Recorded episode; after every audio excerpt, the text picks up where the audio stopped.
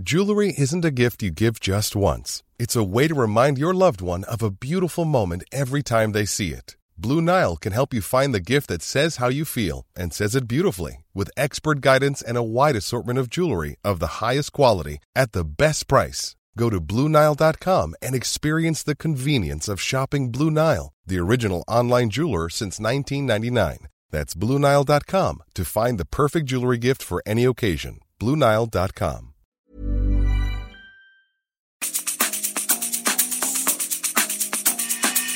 La misma vela, pero con un nuevo formato. Y un estilo único, incluyente, irónico, irreverente y abrasivo. Aquí empieza Me lo dijo Abela con Abela Micha. Imagen del día.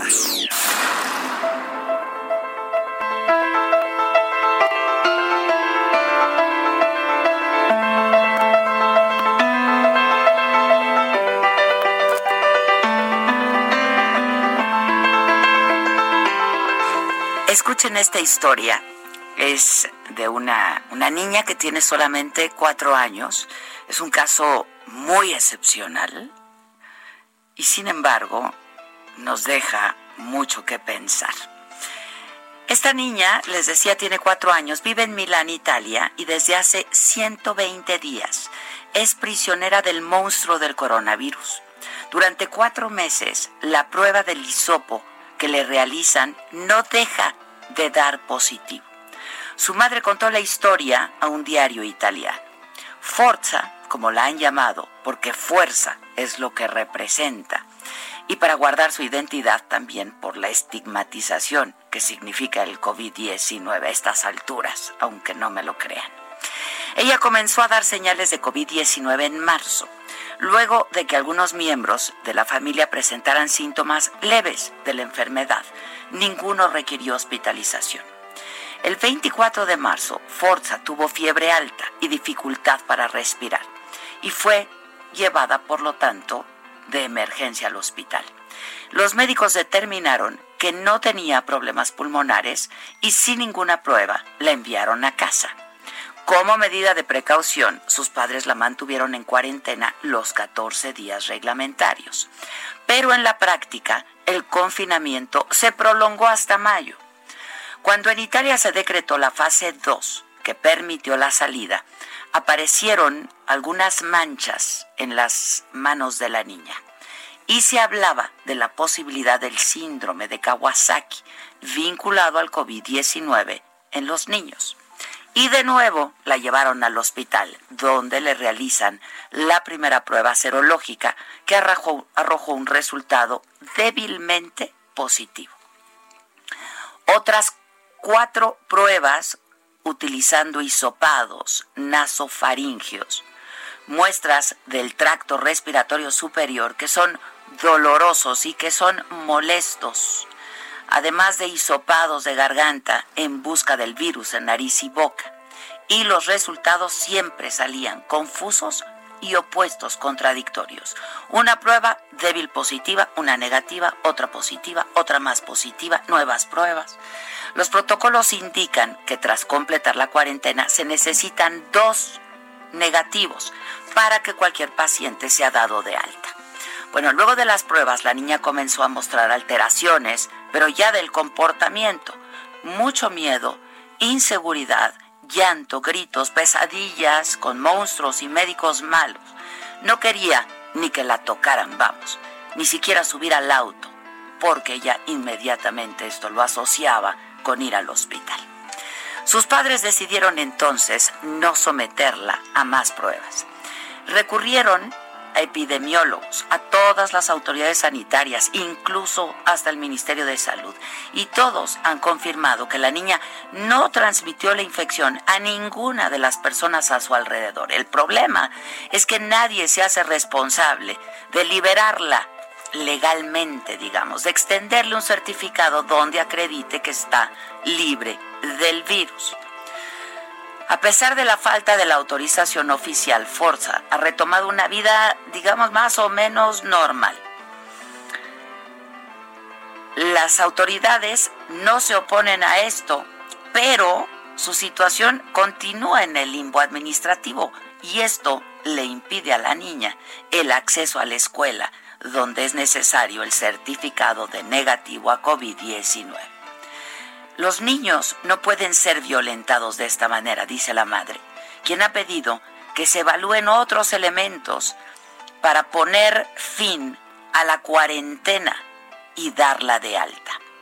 Forza tiene derecho a volver a vivir legalmente y como ella, todas las personas en su condición que han estado viviendo en prisión injustamente durante ya demasiado tiempo, dicen sus padres.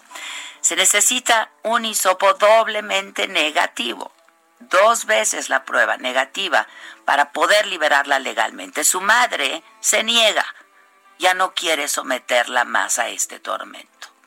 La pequeña fuerza de Milán, de apenas cuatro años de edad, necesita ser liberada del flagelo del coronavirus pero también y sobre todo de las normas sanitarias establecidas en Italia para contener el avance del COVID-19. Hoy, hoy no existe autoridad que pueda o quiera regresarle las libertades que esta enfermedad ya de por sí le quitó.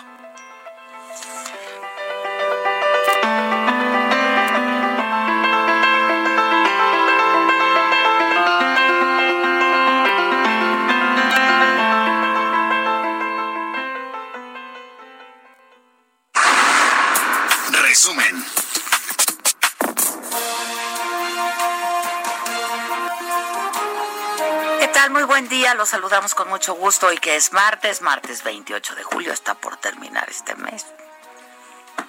¿Otro más? ¿Otro más? Ya casi quincena, ¿eh? Me lo tenías que recordar. Para que te telita no te vaya avisando de una exacto, claro, como tú la recibes, ¿no? Casi quincena, 28. Como de este lado es pura erogación. ¡Forza! ¡Forza!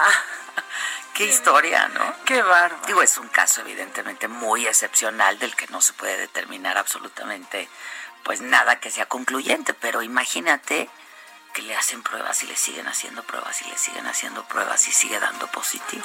No, y hay casos, yo leía una chava de 27 años en Estados Unidos, llevaba tres meses dando positivo y en aislamiento porque no podían determinar si sigue o no contagiando. Fíjate que ayer entrevisté a un doctor, una entrevista muy interesante, eh, que pues publicar, no lo han publicado todavía porque no es concluyente, están todavía, ¿no? Es preliminar el estudio que están haciendo, pero él este conduce a un equipo de investigadores. Creo que te mandé el artículo hace una semana. ¿no? Donde decían que el COVID no te daba inmunidad necesariamente, ¿no? Porque había quien se infectaba, se volvía a infectar, etcétera, etcétera. Y que la inmunidad, de acuerdo a los estudios que estaban realizando, es decir, se desplomaba el número de anticuerpos, ¿no? Este, al mes, y luego otra vez más se desplomaba los dos meses, etcétera. Entonces lo entrevisté, la verdad fue una entrevista muy interesante.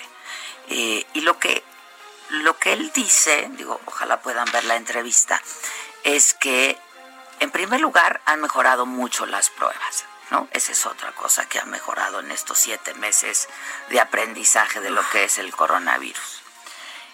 Uno. Y dos, también decía que de pronto, eh, pues se pueden quedar, si se quedan anticuerpos en el cuerpo, que pueden dar positivo, ¿no? Entonces, este, pero es un caso muy excepcional el de esta niña. Cuatro años. Cuatro años. Con la vida detenida. que no puede ir a la escuela porque no la reciben en la escuela.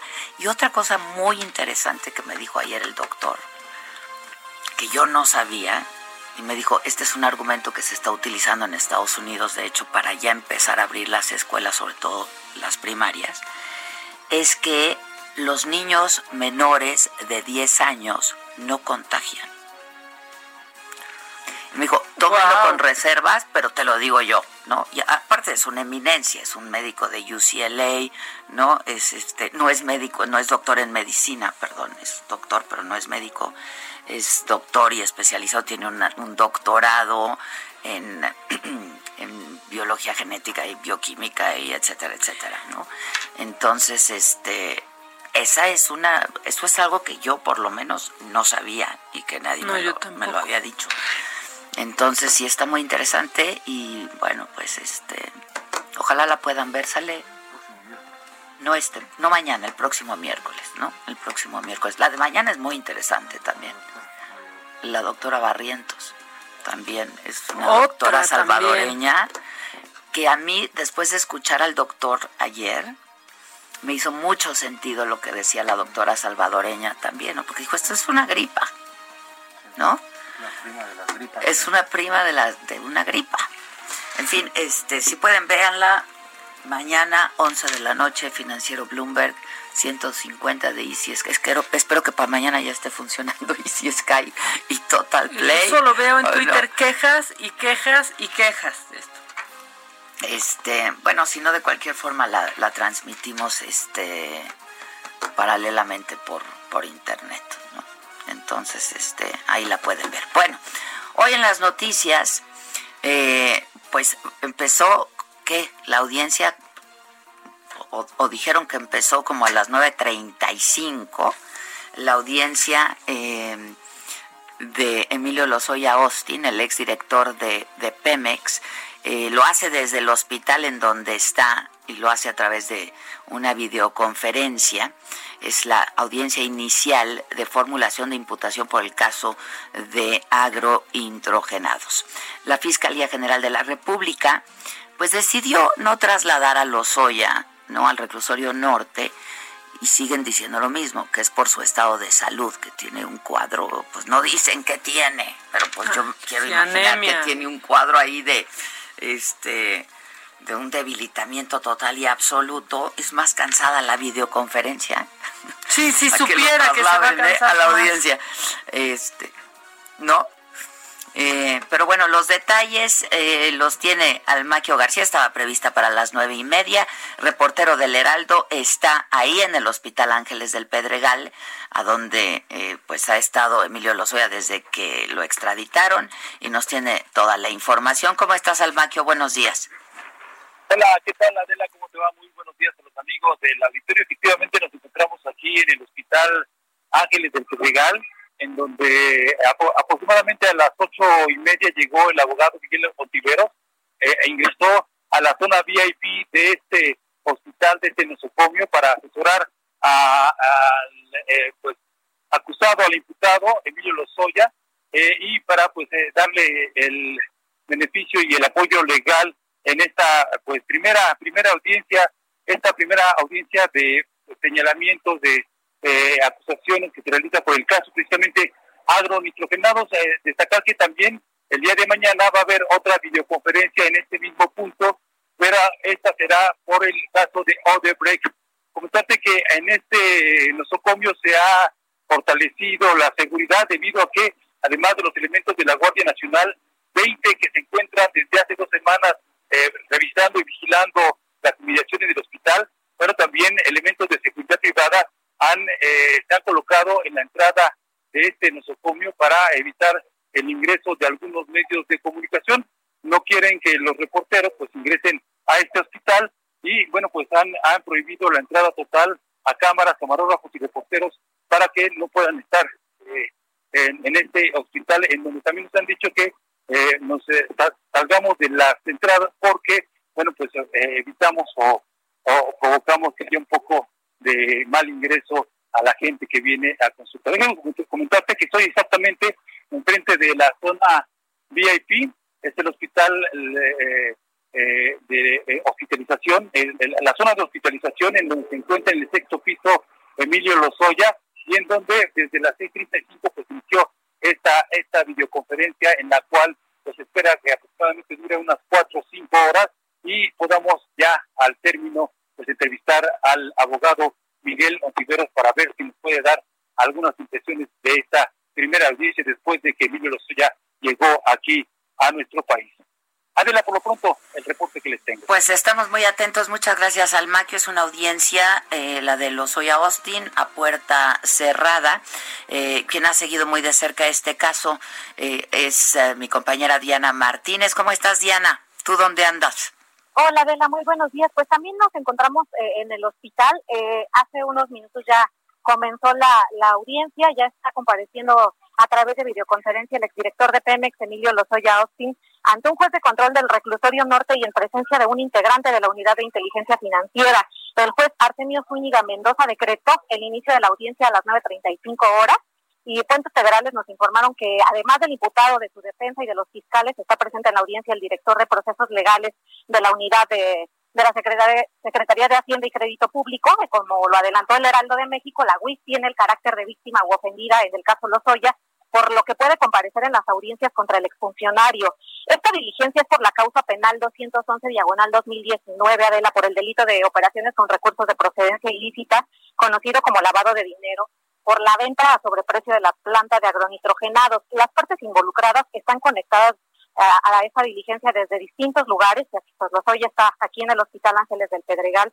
Eh, y bueno, pues el, juez hasta el momento, en los primeros minutos de esta audiencia, pues ya se reconoció la calidad de, ofendidos indirectos a Pemex y a la UIS. Eh, también se le informaron al imputado sus derechos, en este caso se le notificó que pues tiene derecho a ser tratado como inocente y a que designa su defensa. Eh, Lozoya ya confirmó a sus representantes legales, que son Miguel Ontiveros Alonso y Alejandro Rojas Pomera. Entonces esperemos a que se desarrolle esta audiencia en las próximas horas. Oye, Diana, hoy el presidente en la mañanera también dijo que era Ahora lo vamos a escuchar, pero dijo que eh, pues el caso Lozoya eh, era muy importante, que era un parteaguas eh, este juicio y de hecho le pidió a la ciudadanía que que permanezca muy atenta y que esté muy enterada de lo que pase. Ahora, si esa puerta cerrada, ¿cómo nos vamos a estar enterando? ¿Hay que esperar a que salga el abogado o hay alguna manera de que eh, pues tú puedas estar informando en, en las próximas horas? Sí, se nos ha informado que el Consejo de la Judicatura dará información a través de un chat mm. de, WhatsApp eh, institucional. No, no tenemos, bueno, aclaró que no es una versión escenográfica, entonces pues de alguna manera ya precisó qué tipo de información nos va a proporcionar, ¿no? A diferencia de otros casos eh, en los que hemos visto, eh, hemos podido acudir a, las audiencias, pues este no, no, no es así, ¿no? Y, sobre todo eh, empatizaban que, son públicas, ¿no? Exacto, y enfatizaban organizaciones como Tojil y Transparencia Mexicana que pues un caso de corrupción tan importante, eh, el de mañana, que es el caso de Brecht, pues también será será privado, a diferencia de países como, como Brasil y Perú, en donde esas audiencias fueron 100% eh, públicas, ¿no? Este, pues sí, como deben de ser, ¿no? Porque sí, pues este, si ya se está haciendo todo esto, el presidente nos pide que nos mantengamos informados, nos dicen que es un parteaguas, pero la audiencia es privada. Sí, hay, hay colectivos de, eh, periodistas que se han, han eh, promovido amparos contra la negativa del ingreso a la audiencia, sin embargo, pues hubo una primera resolución donde se les negó la, la suspensión justamente bajo el argumento de esta ponderación de derechos, ¿no? La importancia que tiene eh, el derecho a la salud en base eh, o en contraste con el del interés público. Ya, este y a propósito del derecho a la salud, ¿qué, cuál es el qué, qué, es lo que tiene Emilio Lozoya? No se ha informado, eh, esperamos que también en esta audiencia se dé a conocer algún informe médico.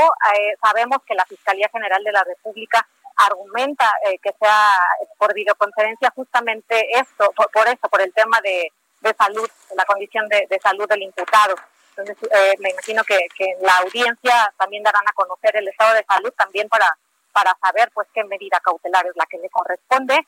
Eh, te comento que en esta audiencia lo, lo que se hace es, los fiscales formulan la imputación, primero dicen si fue legal o no su detención, posteriormente se se determina eh, cuáles son los, las acusaciones en su contra, eso lo da a conocer eh, los fiscales, y posteriormente él se van a conocer todos los datos de prueba que tiene la Fiscalía General de la República en su contra. Eh, existe la posibilidad de que en esta misma audiencia decida Lozoya si se le vincula o no a proceso, o bien puede solicitar la duplicidad del término constitucional, que pasaría de 72 a 144 horas, lo que implicaría que se volviera a realizar una nueva audiencia por este caso, dependiendo, pero no, no sabemos, no tenemos acceso, entonces no podemos tener mayor información sobre, sobre los escenarios posibles, adelante. Ya, bueno, pues estaremos atentos, ¿no? Si puedes, pues ahí, conforme en el chat este se vaya dando información, ahí nos vas platicando. Estamos atentos, adelante. Te mando un abrazo, gracias. Gracias. Bueno, les decía que hoy en la mañanera el presidente habló del caso Lozoya, dijo que eh, la comparecencia que hoy iniciaba era muy importante para desterrar la corrupción y ver si se puede recuperar lo robado. Va a ayudar mucho, repito, a que se destierre la corrupción de México, que es nuestro propósito principal varias veces lo he hecho y lo voy a, a repetir ahora. Si me preguntan cuál es el propósito fundamental del gobierno que represento, y que lo diga yo rápido, aun cuando no hablo de corrido. Bueno, pues dijo que era ese ¿no? Acabar con la corrupción. Y dijo que el colmo en todo este asunto es que se compró la reforma energética, habló de los sobornos, los moches, o para que entendamos mejor las mordidas, dijo a legisladores, para que se aprobara esta reforma que tanto daño nos hizo, que no beneficia en nada al país, que produjo pérdida de miles de millones de pesos eh, y deudas a la hacienda pública produjo pérdidas de miles de millones de pesos, deudas a la hacienda pública. Imagínense, por esa reforma se impusieron los gasolinazos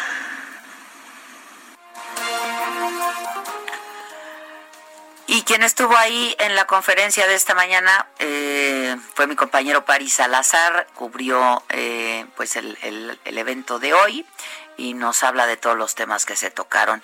Otra vez el uso del cubrebocas. De veras, es increíble, increíble que estemos debatiendo el uso del cubrebocas. O sea, es ocioso hay más de 44 mil muertos en este país y siguen perdiendo el tiempo con la controversia de si sí o no al uso del cubrebocas. París, ¿cómo estás? Buenos días.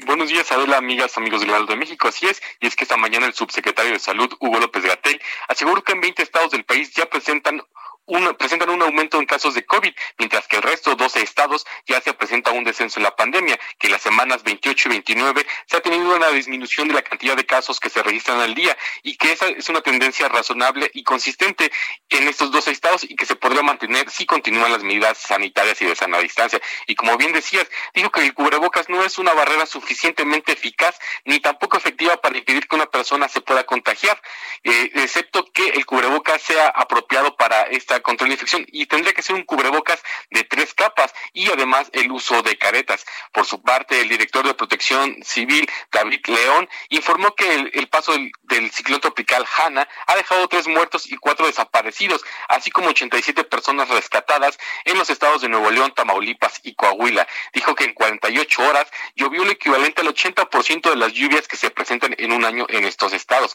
Y también en esta conferencia en Palacio Nacional, el presidente López Obrador aseguró que ya envió una iniciativa para eliminar el fuero ah, del presidente, una iniciativa para que el Congreso de la Unión lo retome, ya que en la ocasión anterior no se pudo aprobar. Dijo que esta será una de las primeras iniciativas que se discutirá a principios de septiembre de este año en el periodo ordinario de sesiones. También López Obrador dijo que él tiene el compromiso de eliminar el fuero para que el primer mandatario pueda ser juzgado por cualquier delito como cualquier ciudadano. Sobre el caso Lozoya dijo que este será un, un parteaguas este, y será un antes y un después sobre la entrega de sobornos a cambio de contratos de Pemex y la aprobación de la reforma energética. Dijo que se expondrá todo lo que se, eh, todo lo que pasaba en Odebrecht y cómo se compró la reforma energética, que ayudará a que nunca más se repita y que se pueda devolver algo de lo robado. Dijo que existe ya un ofrecimiento para devolver 200 millones de dólares por la compra sobre precio que hizo Pemex de una empresa de fertilizantes.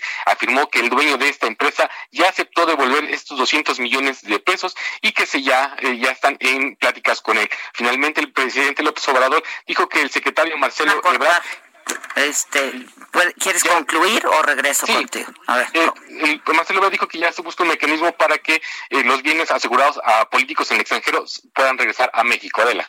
Pues ojalá. Bueno, pues vamos a hacer una pausa y regresamos. No sé si traes en lo macabrón lo del cubrebocas, porque a mí me parece macabroncísimo. Es que ya es una necedad.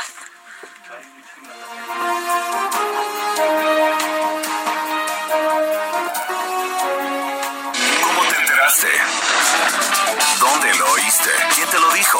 Me lo dijo Adela. Regresamos en un momento con más de Me lo dijo Adela por Heraldo Radio. Continuamos con el estilo único y más incluyente, irónico, irreverente y abrasivo en Me lo dijo Adela por Heraldo Radio.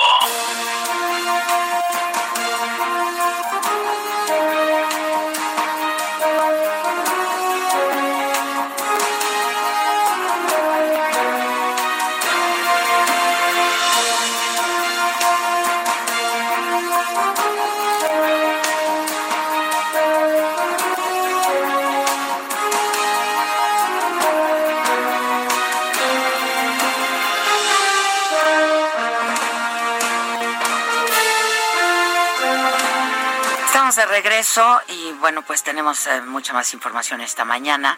Eh, déjenme darles eh, pues las cifras mm, más recientes dadas a conocer el día de ayer, en la conferencia de ayer a las 7 de la noche por la Secretaría de Salud. En México se registran ya 44.022 fallecimientos, ya no nos faltan solo 43.000, ahora son 44.022 por coronavirus, 395.489 contagios. Este 27 de julio se reportaron 342 decesos y 4.973 casos de COVID. Esto informó la Secretaría de Salud el día de ayer. Hay 47.655 casos activos.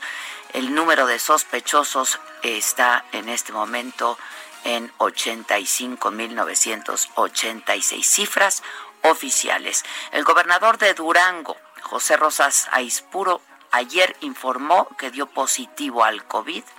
Eh, dijo que confiaba, lo, dio a conocer en su Twitter, que confiaba en su eh, recuperación. Este, él estuvo eh, el viernes pasado apenas en Guanajuato con los gobernadores de ocho estados.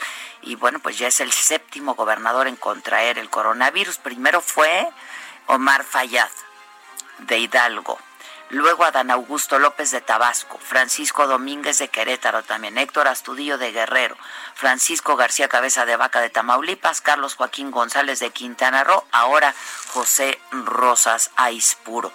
Eh, estuvo con estos gobernadores y pues estuvieron después de partiendo en una comida que les ofreció el gobernador del estado de Guanajuato como el gobernador anfitrión. Tuvieron su reunión, comieron juntos entonces pues supongo que habrán de eh, probarse el resto de los gobernadores. Nancy Sánchez, la suplente de la senadora priista Vanessa Rubio, dijo que va a formar parte de la bancada de Morena, pero que no se va a afiliar a ese partido. Misael Zavala, con la información, ¿cómo estás, Misael? Buen día. Buen día, Adela. Pues efectivamente el Partido Revolucionario Institucional en el Senado perdió un escaño luego de que la senadora suplente de Vanessa Rubio, Nancy Sánchez Arredondo, informó de su incorporación a la bancada de Morena en la Cámara Alta. El coordinador de Morena en el Senado, Ricardo Monreal, anunció que la senadora de Baja, de Baja California se suma al grupo parlamentario morenista, pero no, eh, no se afiliará a este partido. La ahora senadora de Morena sostuvo que después de una profunda reflexión y valorar con gran responsabilidad los elementos de juicio y análisis, ha llegado a la conclusión de seguir sin militancia partidista, pero se incorporará legislativamente al grupo parlamentario de Morena. Con esto, la bancada eh, morenista en la Cámara Alta suma 61 senadores, mientras que el revolucionario institucional se queda con tan solo dos escaños. Eh, esto se dio a conocer después de una reunión con el coordinador eh, Ricardo Monreal, en la que la, la ahora senadora Nancy Sánchez dijo que es momento de dejar atrás las complicaciones de ser una oposición sistemática y eh, también va a apoyar todas las causas del presidente Andrés Manuel López Obrador. Eh, Adela, esta es la información. Muchas gracias, Misael. Gracias. Mañana va a sesionar la Cámara de Diputados. Nayeli Cortés nos tiene información. ¿Cómo estás, Nayeli? Buenos días, Adela. Pues sí, el tercer periodo extraordinario en la Cámara de Diputados, como bien dices, tendrá lugar mañana. Los diputados se alistan a aprobar diversas reformas que le interesan al presidente López Obrador. Por ejemplo, la reforma que desaparece los fideicomisos, la reforma en materia de adquisiciones que permitirá comprar insumos, medicinas, incluso vacunas en el extranjero, sin que medie licitación pública, simplemente con que ayuden al gobierno mexicano organismos internacionales.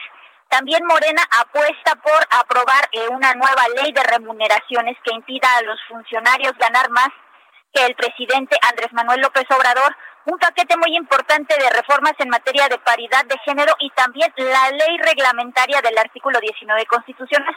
Esta ley reglamentaria lo que permitirá es aplicar correctamente la prisión preventiva oficiosa en diversos delitos como la trata o el huachicoleo. Hoy en la Comisión Permanente del Congreso de la Unión se dará luz verde a este periodo extraordinario que tentativamente se realizará mañana a las 10 de la mañana. De la es el reporte que tenemos.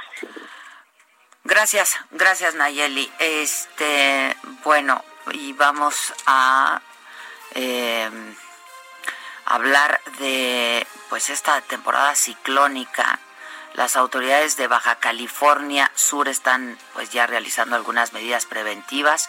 Eh, ya fueron reubicados algunas personas en refugios temporales, eh, quienes habitan en zonas de alto riesgo.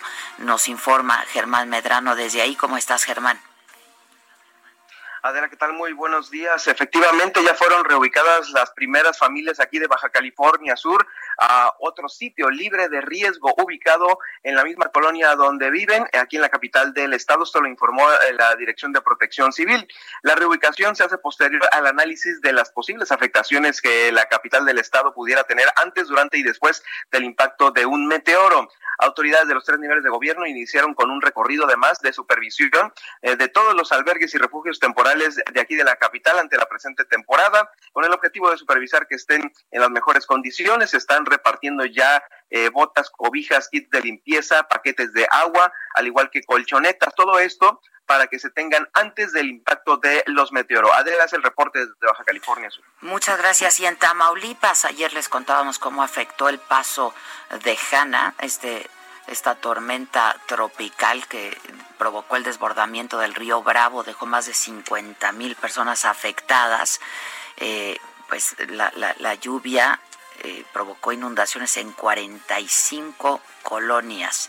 El ejército aplica el plan de N3 de apoyo a la población. El gobernador llamó a las dependencias del gobierno a sumar esfuerzos para apoyar a las familias afectadas. Vamos a estar, vamos a estar muy atentos. En el escenario internacional, el asesor de seguridad nacional del presidente de Estados Unidos, Donald Trump, dio positivo a coronavirus. Es Robert O'Brien. Además, es la persona más cercana al presidente. En España, en Madrid, nuevas recomendaciones ante una segunda ola de COVID-19. El uso de cubrebocas va a ser obligatorio en todo espacio público a partir de los seis años de edad.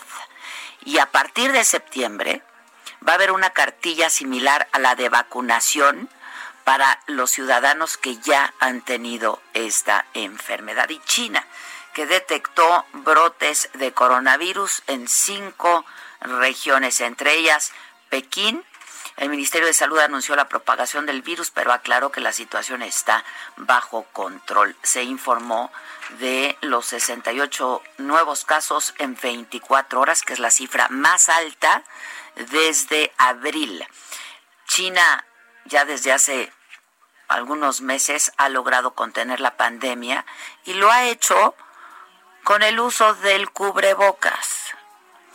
¿Lo traes el macabrón, sí o no? Porque yo ya estoy muy encabronada. fueron 10 minutos para decir si quiere, úselo, si no. Es que de verdad, hija. O sea, Ya. Mira, solo diga sí o no. No, pero se puso a echar su rollo Aunque este el retórico y demagógico y de, eh, eh, eh, entonces sí, los tres filtros y, Y de Ya. que si quieren y, y que, no está comprobado científicamente y que el doctor de la de la OMS que ni siquiera es médico No, y no. que ha cometido muchos errores, por cierto, se han señalado por todas partes del mundo. Y diciendo cosas como este tapabocas que desde hace muchos años, como haciendo ver que es algo arcaico, ¿no? A ver, a ver. Solo digan sí A o ver, no. mira, el doctor López Gatel, que es el asesor del presidente, espero que... Bueno, pues ya iba a decir que solo en esa materia, pero es que ni en esa, ¿no? Digo, a él lo ha mantenido sano, qué bueno, me- la verdad me alegro que lo haya mantenido sano. Bueno, que a alguien. Es, a alguien, ¿no? Este, dice que no se puede probar científicamente que el uso del tapabocas sea el indicado y sea este eficaz. Es mentira, doctor Gatel. Yo ayer me puse, solo ayer, a ver y encontré más de seis estudios, seis, ¿no? En donde se comprueba que el uso del cubrebocas es eficaz y eficiente, porque también dijo que luego iba a explicar la diferencia entre estas dos condiciones de eficaz y de eficiente. No, no, no queremos Doctor López. Gatel, si quiere le mando yo la literatura, ¿no? Déjenme platicarles, por ejemplo, eh, y esto llamó mi atención también el doctor eh, al que entrevistamos ayer de UCLA, ¿no? Este investigador de UCLA que ha investigado el SIDA desde hace 15 años y que ahora está dedicado él y su equipo solamente y de manera exclusiva a el estudio del COVID. Y me dijo, hay un estudio que te va a gustar mucho. Y entonces, claro, colgué con el doctor e inmediatamente me puse a ver otros, otros estudios, busqué el que me comentó él y muchos otros, en donde sí se prueba científicamente este, el uso eficaz y eficiente de la máscara. Mira, resulta que hicieron unas pruebas con ratones, con unos hámsters, para Ah, demostrar. claro, esa es la última. Esa es la bien. más reciente. Esta fue en mayo apenas, ¿no? El uso de mascarilla puede impedir que los portadores sintomáticos o asintomáticos del, del virus SARS-CoV-2, como le gusta repetir hasta el cansancio al doctor Gatel, infecten a otros individuos. El caso es que prepararon dos jaulas. Una con hámsters previamente infectados, ¿no? Se les puso la infección. Otra con animales sanos. Luego situaron una al lado de la otra. Colocaron mascarillas quirúrgicas entre ambas jaulas. Activaron un flujo de aire de la jaula con hámsters enfermos a la de animales sanos. Los resultados mostraron que la transmisión del virus se redujo más del 60% cuando se colocaban las mascarillas. Este es el más reciente y es más largo, pero hay otra literatura. No es concluyente, no es me- concluyente. Alguien me decía ayer, es que tienen que leer algo más que el libro vaquero, ¿no? O sea, hay literatura, doctor López Gatel. Y sí hay estudios que prueban que es eficaz y que es eficiente. Y ahí luego nos explica la diferencia entre estas dos condiciones, de eficaz y de eficiente. Dale cinco horas. Bueno, y entonces, como este doctor me dijo, sí, no, yo no le voy a dar cinco. No, o sea, porque, hay cosas que hacer. Este, me dijo, yo que he estado estudiando tanto el SIDA, acuérdense que al principio decían que no se recomendara el uso del condón porque entonces la gente se sentiría segura. Y, a ver, a ver, ¿no? La gente igual sale, la gente igual hace lo que tiene que hacer. Entonces, sí, claro, es un auxiliar, sí, doctor Gatel. Nadie le está diciendo a nadie que sí, pero es una medida eficaz y eficiente, que junto con el lavado de manos, que junto con La la, distancia. distancia esta sana de la Susana, ¿no? Pues pueden reducir de manera muy importante el riesgo, porque además hay algo que se llama la carga viral y no se enferma igual alguien que ha recibido poca carga viral a alguien que ha recibido mucha carga viral. Por eso los médicos entonces, exacto. Pero entonces ellos, él dice que luego si no te lo pones bien y que si te toca, pues mejor hagan una campaña y expliquen cómo demonios nos ponemos y nos quitamos el cubrebocas. No tenemos que estudiar medicina para eso. No, no, no en todos los otros países donde sí se usa el cubrebocas les han tenido que dar lección de,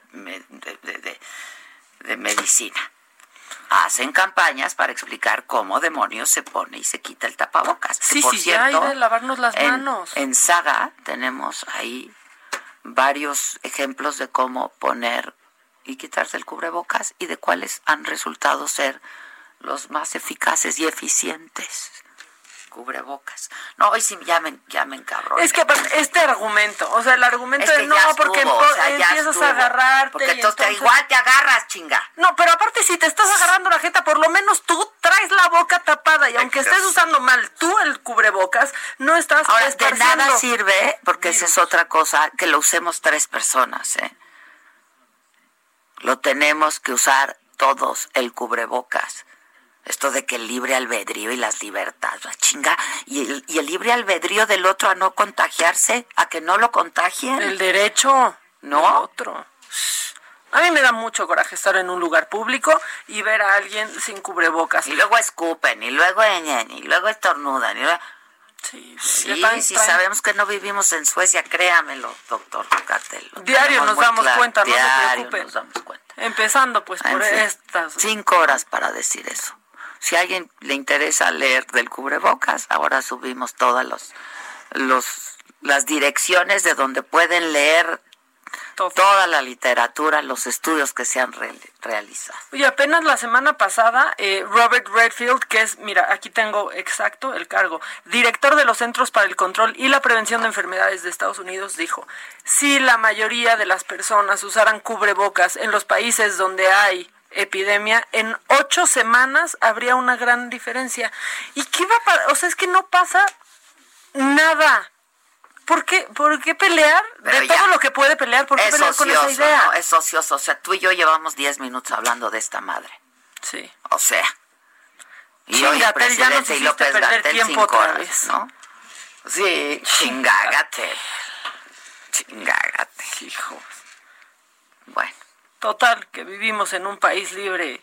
Y es ociosa la discusión, no hay controversia, hay que usar el maldito tapabocas. No es cómodo, pues, pues, ¿qué les digo? Pues todos pasamos por eso. Hay unos más que otros, sí. Hay unos mejores que otros, sí. Ahora sí que al que más les guste. Pero usen. Pero usen.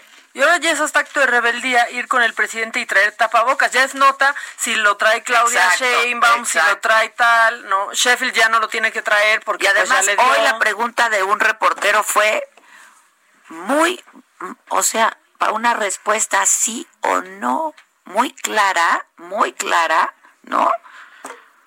Y esto se nos enfrascan en una discusión de cuatro horas que es ocioso, francamente. Se está muriendo la gente mientras ustedes discuten si se usa o no el cubrebocas. Hagan equipos de cuatro y discutan, ya, en serio. ¿Sí o no? Y si está en lo macabrón. Es, más, ya me voy de aquí. Es más, ¿saben qué? Ya, yo ya me voy. su tapabocas y hagan con él lo que quieran. Estoy pues de acuerdo. Uno, pues no sabes, luego te lo quitas, dónde te lo pones, dónde lo guardas, cómo lo guardas, como, ¿no? Cuando no son necesariamente desechables, luego, luego, este, bueno, explíquenos, carajo, explíquenos una animación muy linda y sí, sí, ya hicieron su escuadrón. Hagan una campaña. Escuadrón, si seguimos con la prudencia. No, no va, o sea, y de ahí vamos de regreso al refugio, ¿eh? Regreso. es el rojo, porque no crean Muchos que va a estados se van a tener que ir de regreso al rojo. Y al refugio, que en muchas de, las casas ni siquiera refugio es, porque mucha gente, muchas mujeres también están más seguras en la calle, y de eso tampoco hemos hablado y también es falso. Ayer, ¿no, veías las imágenes ayer de Nuevo León, por ejemplo, con el paso de Hanna, la gente que tuvo que ser llevada a los albergues? Pues yo vi unas imágenes donde sí, pues estaban procurando, ¿no? Que la gente mantuviera la distancia, que se les daba cubrebo. Usted imagínate la complejidad de todo esto. Sí, el hospital en Tamaulipas. El hospital en Tamaulipas. Dio la vuelta al mundo esa nota. Inundado. Pero no, los desastres no son naturales, no. No, son fenómenos naturales, sí, los desastres no son naturales. Pero sí viste qué tan chiquitos se ven junto a ese avionzote. Muy chiquitos. Muy chiquitos. Ay, si tú te verás muy grandota, ¿no? No, o sea, ¿qué Tú te verás muy grandota en un avionzote de esos. Que se, vean qué chiquito. Y luego, pimpearon, pimpearon también el interior del avión. Porque en enero, en enero, estaba sin colchón, sin sábana, sin cojín la habitación principal del avión. Y ayer la sacan hasta... Claro que lo Híjole, hasta con pie de cama. Unas plantitas ahí muy pinches. Se ve bien 4T. O sea, muy 4T, hija. O sea, dije, ¿y el lujo? No, no, no, o sea, la millonaria que le llaman, la pusieron ahí. Y también, ¿no viste cómo le pusieron? ayer que, que veía a Ciro en la noche, este... que, digo que los reporteros estaban ahí diciendo que le, habían puesto al presidente una escenografía de 120 millones de dólares, ¿no? Porque ya no cuesta 130 y ahora está 120. No, ha ido se devalúa, pues se, devalúa como y luego estaba ahí al aire libre. No, ajá, pero entonces le ponen y dos, ¿no, le, no, no vieron ahí? Dos macetitas. Qué pinche afán de estar poniendo plantas por todos lados. No, no, ni, le han actualizado el software al avión, por eso nos bajó de precio. Pues sí, ¿y por qué no dejan que la gente maneje borracha, por ejemplo? Que no es su libre albedrío. Pues porque puedes matar a otros, ¿no? Es idéntico, López Gatel. Es idéntico. Sirve para no contagiar a los otros y que no se mueran los otros. Pero síganle, sigan perdiendo el tiempo. Saben que este es un martes de hacerla de jamón. Punto. Yo no, ya, yo no, la hace de jamón. ¿No viste cuánto tiempo se tomó en decir una pendejada? No, y cuando le dan, yo tengo un asesor. Es que no viste. ¿Qué le pasó al asesor? ¿Qué? Todo nuestro, o sea, yo creo que mientras nos estábamos bañando sucedió que salga Fauci, que salga Fauci a decirle ya siéntese, señora. No, no, no, no, Este se cree que porque va a ser ahí un añito fuera de México, ya son los mejores doctores del mundo. Ya estuvo. Si fueran los mejores doctores del mundo, esto ya lo hubieran controlado. Tenemos cuatro meses. Sí, esto es un... Ya. y siguen discutiendo si sí o no al cubrebocas. Y siguen no haciendo pruebas. No, porque acuérdate que entre porque, claro, es un auxiliar, sí, claro que es un auxiliar, doctor López Gatel. El cubrebocas es un auxiliar. También hay que hacer pruebas, ¿eh? También hay que hacer pruebas. ¿A ti te preguntaron con quiénes habías estado? Sí, te preguntan. Ajá. ¿Cómo crees que te contagiaste? No, pero no te dicen, ¿y con quién estuviste? Y ponerse en contacto y para ponerse En, porque a mí nadie me habló, ¿eh? Y yo te veo todos los días y con no tanta Susana. Aunque trae, y lo que nos trae el, el cubrebocas. El tapabocas. Te hacen, te hacen muchas preguntas, te pasan con muchos doctores. Ajá, a mí también me lo hicieron, pero no le hablan a los contactos, no les dan seguimiento. ¿Te hicieron la prueba o te la tuviste que ir a hacer tú y pagar tú? Ah. Sí, porque le dijeron que si empeoraba ya les llamara. Ajá. Ya, cuando, no puede respirar. y entonces ya la gente se muere o en sus casas o a la entrada del hospital. Es que ya parece que están aplicando darwinismo puro. Mira, ya los que tengan que dice que se vayan selección natural. ¿No? Sí, te digo que solo leen el libro vaquero. Ayer me lo dijo un amigo, es que estos nada más leen el libro vaquero. ¿No dijo Mario Molina premio Nobel? Chale. Que había que usar el cubrebocas. Alguien me escribe por aquí. No, seguro ni lo conocen a Mario Molina. Ah, no, bueno, hay que pues pasarles el dato. Les paso.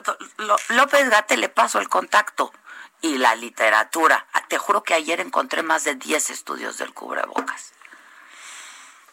Y se pone a darnos clases de que, es un muy viejo el cubrebocas. ¿Y la diferencia entre eficaz y qué? En la, en, la, epidemia española. No, y dando a entender como que es algo arcaico. Exacto. O sea, como de que pues porque ya hemos avanzado tanto. Ah, eso era muy moderno. Él es el rockstar, ¿no?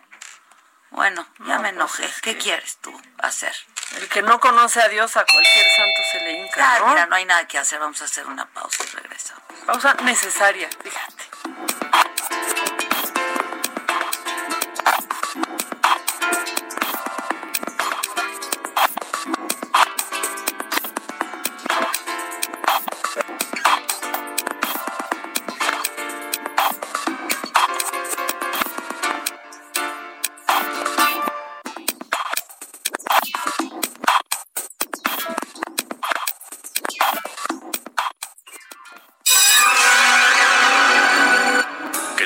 El pack no nos interesa. Lo que nos interesa es tu opinión. Mándala a nuestro WhatsApp 5521 53 71 26. En Me dijo Adela, te leemos, te escuchamos y te sentimos. ¿Cómo te enteraste? ¿Dónde lo oíste? ¿Quién te lo dijo?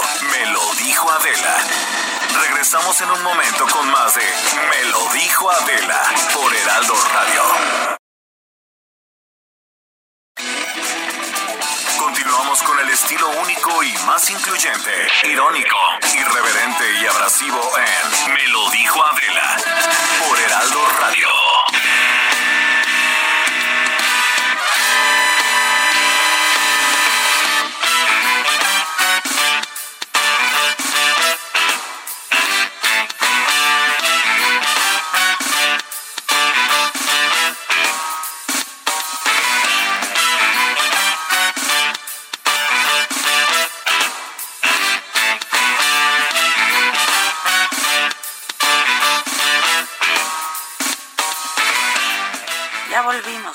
Ya estamos, macabrón, ándale, ándale, sin darle vueltas como Gat- no de vueltas como Gatel, por favor, en su propio eje sin llegar a ningún lado. O sea, él sí aplica el giro de Chingatel. 360 grados literal, ¿eh? O sea, Chingatel. chingatel. Vámonos con lo macabrón.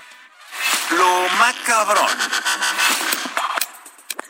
Pues obviamente traemos a Gatel, pero vamos antes, vamos antes con un secretario de salud. Para seguir en el mismo rubro, pero este es el de Guerrero. Carlos Peña Pintos nos tiene un gran consejo, Adela. Todos ustedes, por favor, escuchen y pongan atención al secretario de salud de un estado. preferible festejar desde casa a nuestros santos y no visitarlos en el cielo.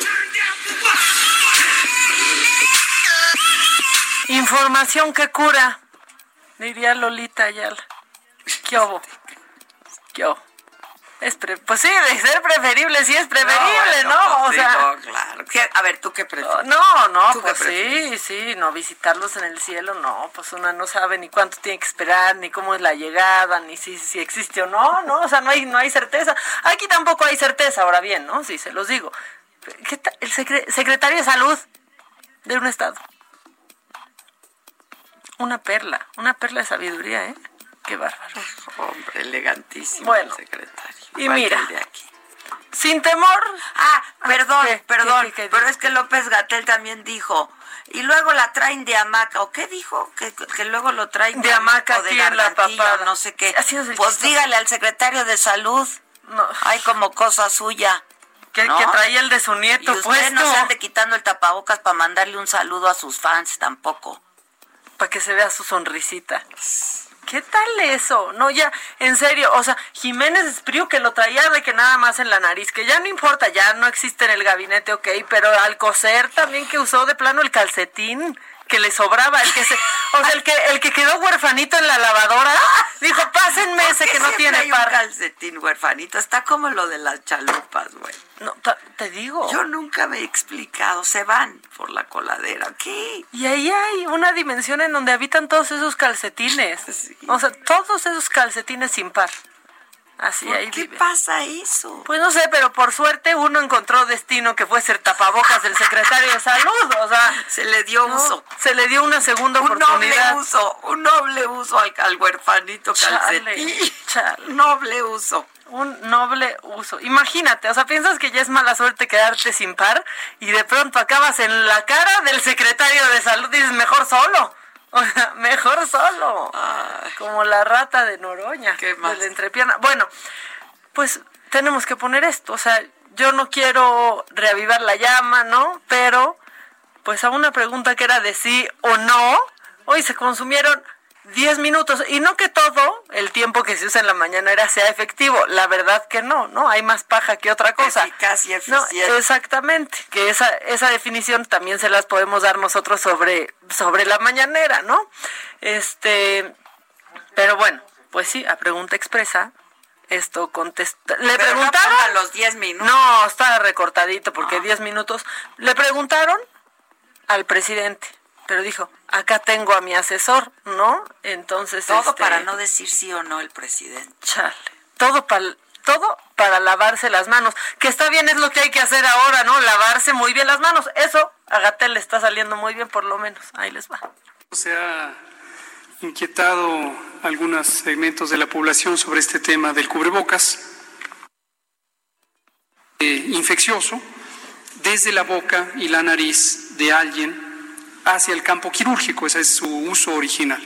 Cuando un cirujano cirujana que a través del aspartento que puede ser la salud y, y los consejos efectiva, ahorita voy a excepto cada en, al inicio de la epidemia, en las primeras semanas de marzo, dejamos muy claro que para que el cubrebocas pudiera ayudar de manera importante a evitar ser contagiado, tendría que ser un cubrebocas de tres capas que podrían demostrar que el cubrebocas efectivamente interfiere con la salida del virus, pero ya dijimos de menor utilidad es como protección a menos que sea un cubrebocas Es que, o sea, ¿cuántas chupadas se necesitan para llegar al centro de la Tootsie Pop? O sea, ¿qué le pasa? ¿No? De tres O de las capas. otras, las grandototas. Sí, o sea, ¿cuál ¿Cómo era se llaman? Palelocas, ¿no? Ah, la roca, así era, la, la rocaleta, rocaleta. la rocaleta. De tres capas. Mucha chupada para Y aún así no llega el chicle. Y, ¿Sabe qué? Mucha Ya. chupada, ya mucha chupada. O sea, ¿qué Y si me apuran. Sí, No, succionada, sí. ¿va? Sí, sí. No, no, no, es que, bueno, total, que de pronto pues se desespera Irving Pineda, que era el reportero, y dice, bueno, pero en una palabra, permítame. Permítame. Y, que aquí no se grita. Aquí, eso dijo el presidente. También, no, Eso no, dijo no, el presidente. Permítame, aquí no se grita. Total, ¿por qué no nos enseñan a usar el tapabocas para que no lo traigan de hamaca en la papada? Y ya. Aparte, finalmente, si una persona ensucia su tapabocas, pues ya está corriendo el riesgo, pero por lo menos Es está sirviendo de red para que no nos escupa a nosotras, a nosotros sus malditas gotículas. Famosas y mentadas gotículas que nos enferman a todos. Y si pasan, pues que pasen menos. Bueno, ¿qué más? Ya, bueno, este, fíjate que alguien está cumpliendo años, eso es muy bonito. Cumple apenas un año, pero, pero se le hizo un pastel, se le cantaron las mañanitas, aún, aunque debe de permanecer la Susana distancia y la prudencia, pues se le festejó el cumpleaños, pues a este bache en Avenida eh, Canal de Tesontre, la gente dijo, pues ya que lo tapamos nosotros como pudimos y no han venido a arreglarlo, vamos a llevarle su pastelito. Le hicieron el cumpleaños, cumple, cumple un añito apenas, tiene un añito de vida este boquete y así lo festejaron los vecinos del lugar.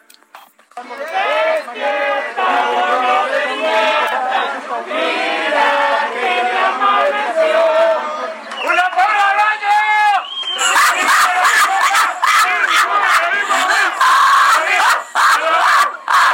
¡Una porra al hoyo! ¡El hoyo!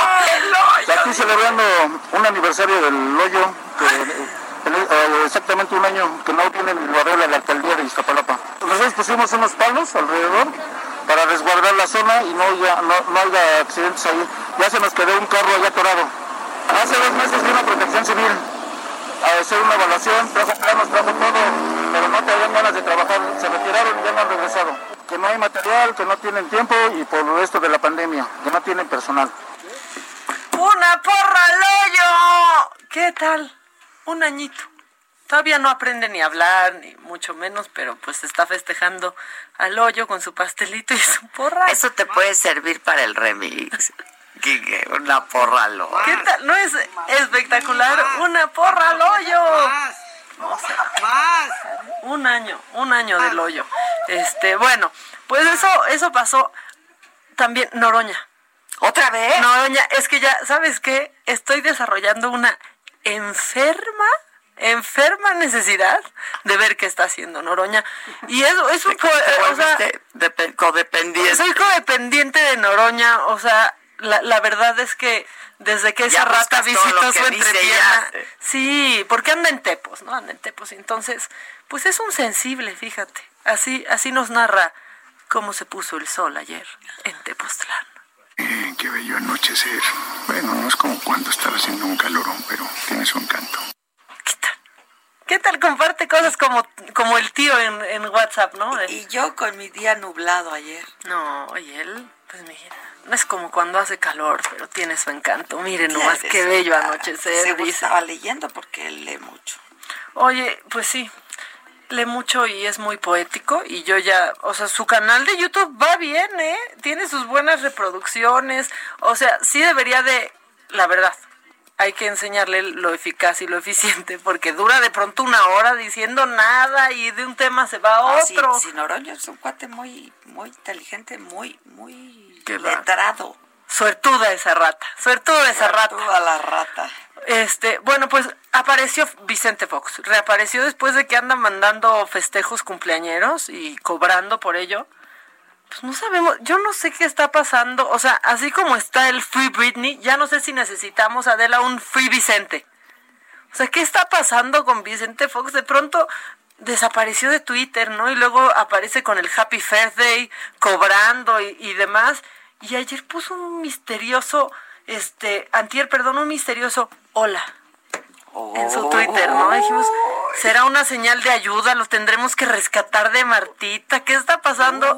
Pero deja tú lo que lo que pone Lola, las respuestas que le ponen a Vicente son maravillosas porque, o sea, le ponen cosas como este que si que si ya anda atendiendo la, la tienda que dejó Jesús a Rodríguez, ¿no? Ya sabes de la verde.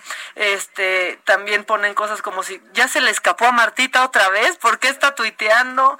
Hola, ¿qué hace ya quemándole las patas al diablo? Le preguntan a Vicente. O sea, no, lo, no nos lo andan bajando de Pacheco es que algo se, algo le, algo se metió. Que si anda queriendo vendernos un gallito.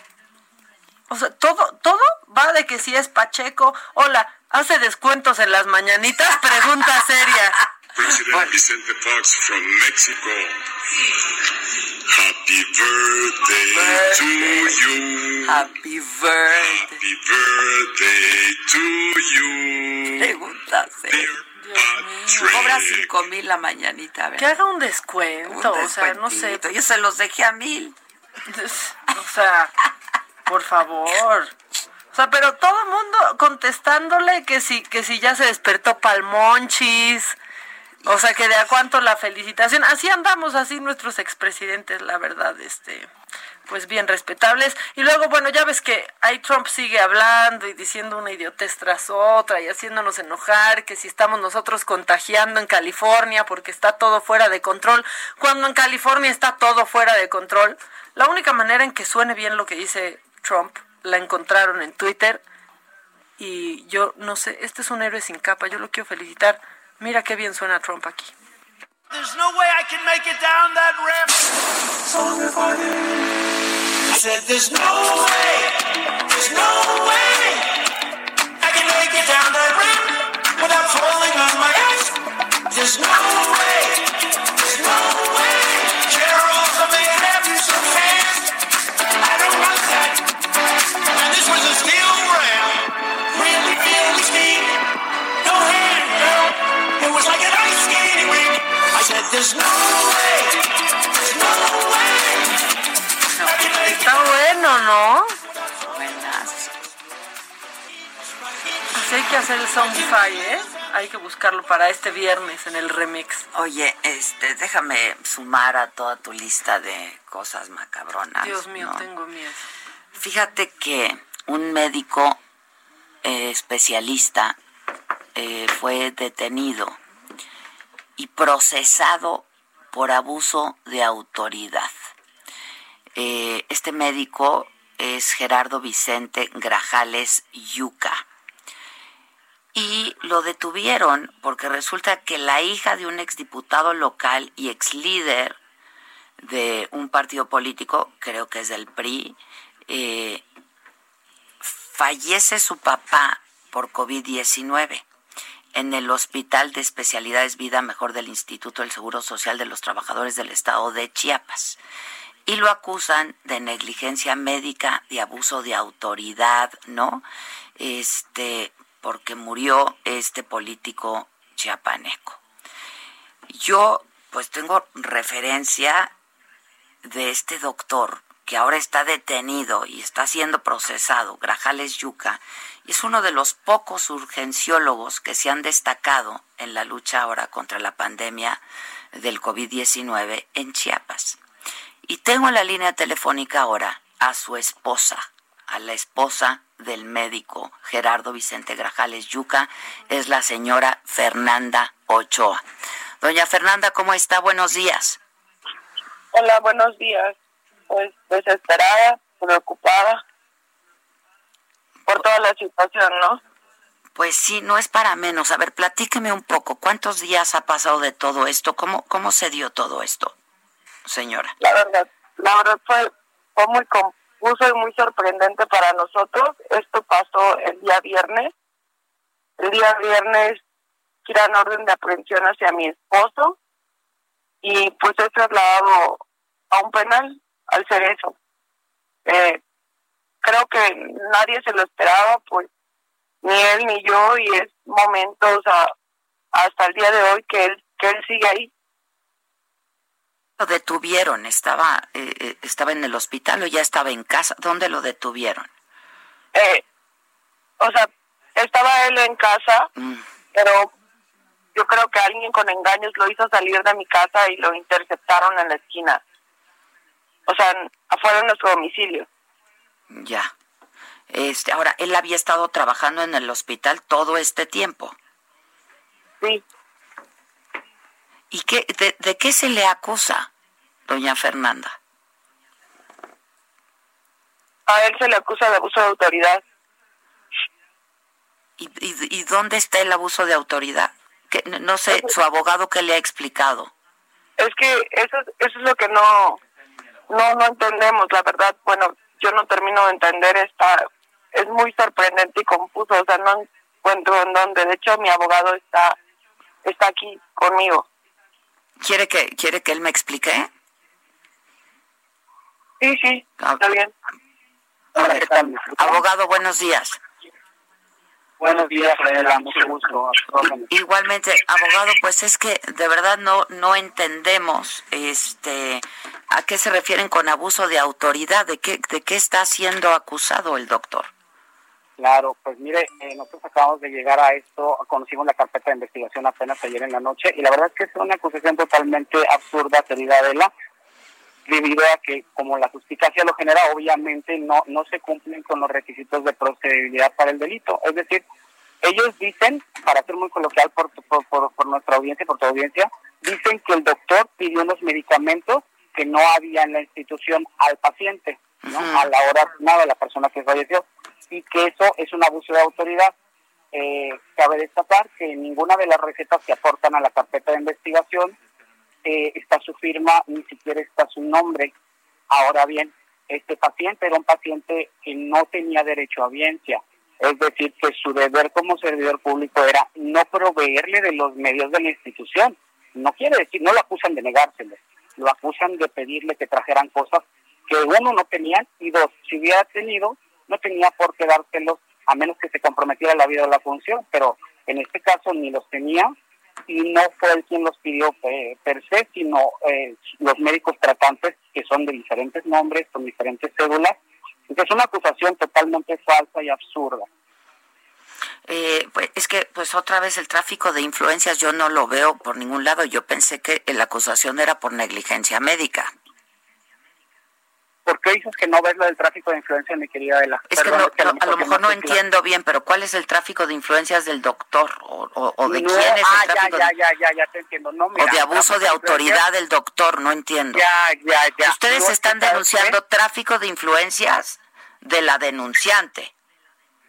Ah, sí, es lo que te quería decir. Ah, a ver, explíquenme eso. Esto parece un tráfico de influencias. ¿Por qué lo digo? Digo, obviamente la presunción de inocencia no se puede vulnerar, pero lo que se ve no se juzga.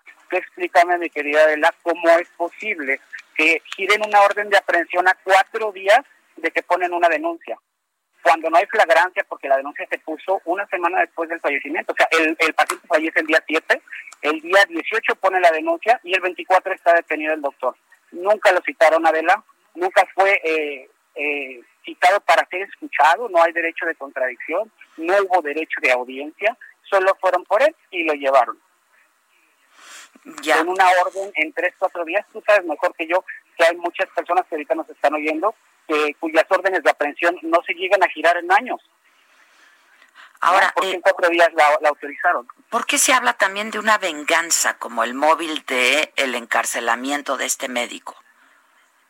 Bueno, yo no me atrevo a asegurar, pero puedo pensar que es porque el doctor es un es un eh, luchador social. El doctor, todas estas marchas que se están haciendo, realmente nadie las convocamos. La gente lo quiere mucho, eh, no es porque sean representados, lo quieren porque ayuda mucho. Entonces es también un luchador social. Es un luchador de los derechos humanos y es alguien que alza la voz y dice es que no tengo esto, no tengo aquello, no hay recursos.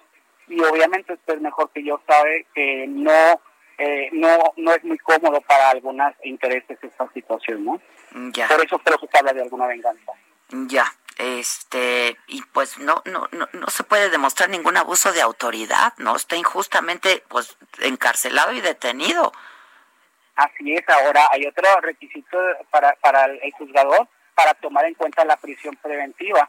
La prisión preventiva, eh, para que la audiencia lo escuche, es por motivo de que una persona inminentemente vaya a buscar evadir la acción de la justicia. Y él es un médico que aquí tiene una casa, que tiene una esposa, que tiene una hija chiquita, que trabaja hace mucho tiempo como jefe y sobre todo, Adela, en un área COVID.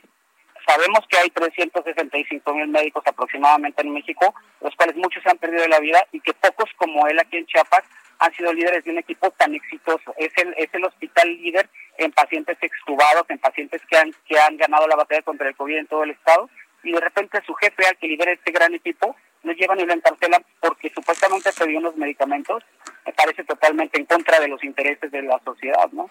Ahora, entiendo, eh, abogado, usted hacía referencia a que es un luchador social. Hoy va a haber una marcha, ¿no? Este, justamente protestando por esta injusticia que, pues, mire, yo otra vez, pues, a todas luces parece una injusticia. Este, y entiendo también que el médico, el doctor siempre estuvo exigiendo, pues, más medicamentos, insumos médicos, ¿no? Y equipo de protección también, para poder trabajar y para poder atender a sus pacientes. Te voy a hacer un comentario que averigué ayer en la noche que es muy importante y es, es algo que quizás no debería decir, pero es muy importante. El hospital del ISTE, como muchos otros, y a lo mejor va a sorprender a muchos, eh, tiene pacientes que no tienen derecho a audiencia y que tienen que pagar por ciertas cosas como es como es debido. Este doctor, los mucha gente cobra honorarios a nivel nacional por un concepto llamado 99. Es un paciente que no es derecho audiencia y que genera ingreso al hospital y que el médico como como médico privado podría cobrar. Cuando se llegaban a hacer fondos de, de honorarios, el doctor los gastaba los gastaba en comprar más medicamentos y más insumos para el área. Y no me lo dijo él, obviamente, me lo dijeron sus compañeros que están muy consternados y muy dolidos. En estas situaciones es normal que los médicos se hagan a un lado y digan, ¿sabes qué? Pues ya se fue ni modo. Los médicos están dispuestos a todo porque es un gran líder. Es un buen ser humano. Te- Tengo un minutito, un minutito más antes de que nos corten. ¿Qué procede, abogado? ¿Qué van a hacer? Pues por supuesto que su esposa está, está muy afligida, ¿no? Además de que, pues entiendo que es uno de los pocos especialistas y, y- y urgenciólogo que hay en el estado, ¿no? Queremos solicitar, Adela, gracias por el tiempo, queremos solicitar eh, un cambio de medida cautelar. Él no tiene por qué estar detenido por las razones que ya expuse. Queremos que eh, si hay un proceso que enfrentar sea en libertad porque no representa un riesgo ni para la supuesta víctima y mucho menos para la sociedad. Él tiene arraigo, no hay ningún requisito para que esté detenido. Es lo que queremos solicitar y por supuesto demostrar su total inocencia porque los medicamentos que dicen que no se utilizaron en el paciente están en un expediente clínico vertidos y firmados por diverso personal de salud que hace constar que sí se utilizaron y en las dosis indicadas. Es decir, lo que había se usó y lo que no había se pidió que se adquiriera. ¿Es así? Así es, así es, así es. lo que nadie se les pidió, ellos lo llevaron y ellos dicen que no saben dónde está, pues está en la utilización del paciente y están los expedientes clínicos. Nada más que ellos lo están acusando y no sabemos cuál es el interés. Repito, ¿hay intereses aquí detrás? Muy probablemente sí, está a toda luz, no hay duda de ello, pero no sabemos cuál es el interés. La, la, la señora Fernanda Ochoa ya pudo ver a su esposo. Esto ocurrió el viernes. ¿Ya lo pudo ver? no la ha visto ni una sola vez y esto, créame que ahorita qué bueno que cambiamos el teléfono porque está destrozada, está vulnerable, este, su hija, pues imagínate, ¿no? Este, toda su familia está consternada. No, bueno, qué bueno que lo hacemos público, eh, abogado, y por favor avísenos y díganos, este, pues qué procede y, y este, y pues vamos a apoyar y claro que se, se van a hacer estas marchas. Entiendo que es un médico muy reconocido y muy querido en el estado. Adela, gracias por tu atención a este, a este médico vulnerable y gracias por todo a tu equipo. Al contrario, un abrazo a la señora Fernanda. Gracias. Regresamos luego de una pausa.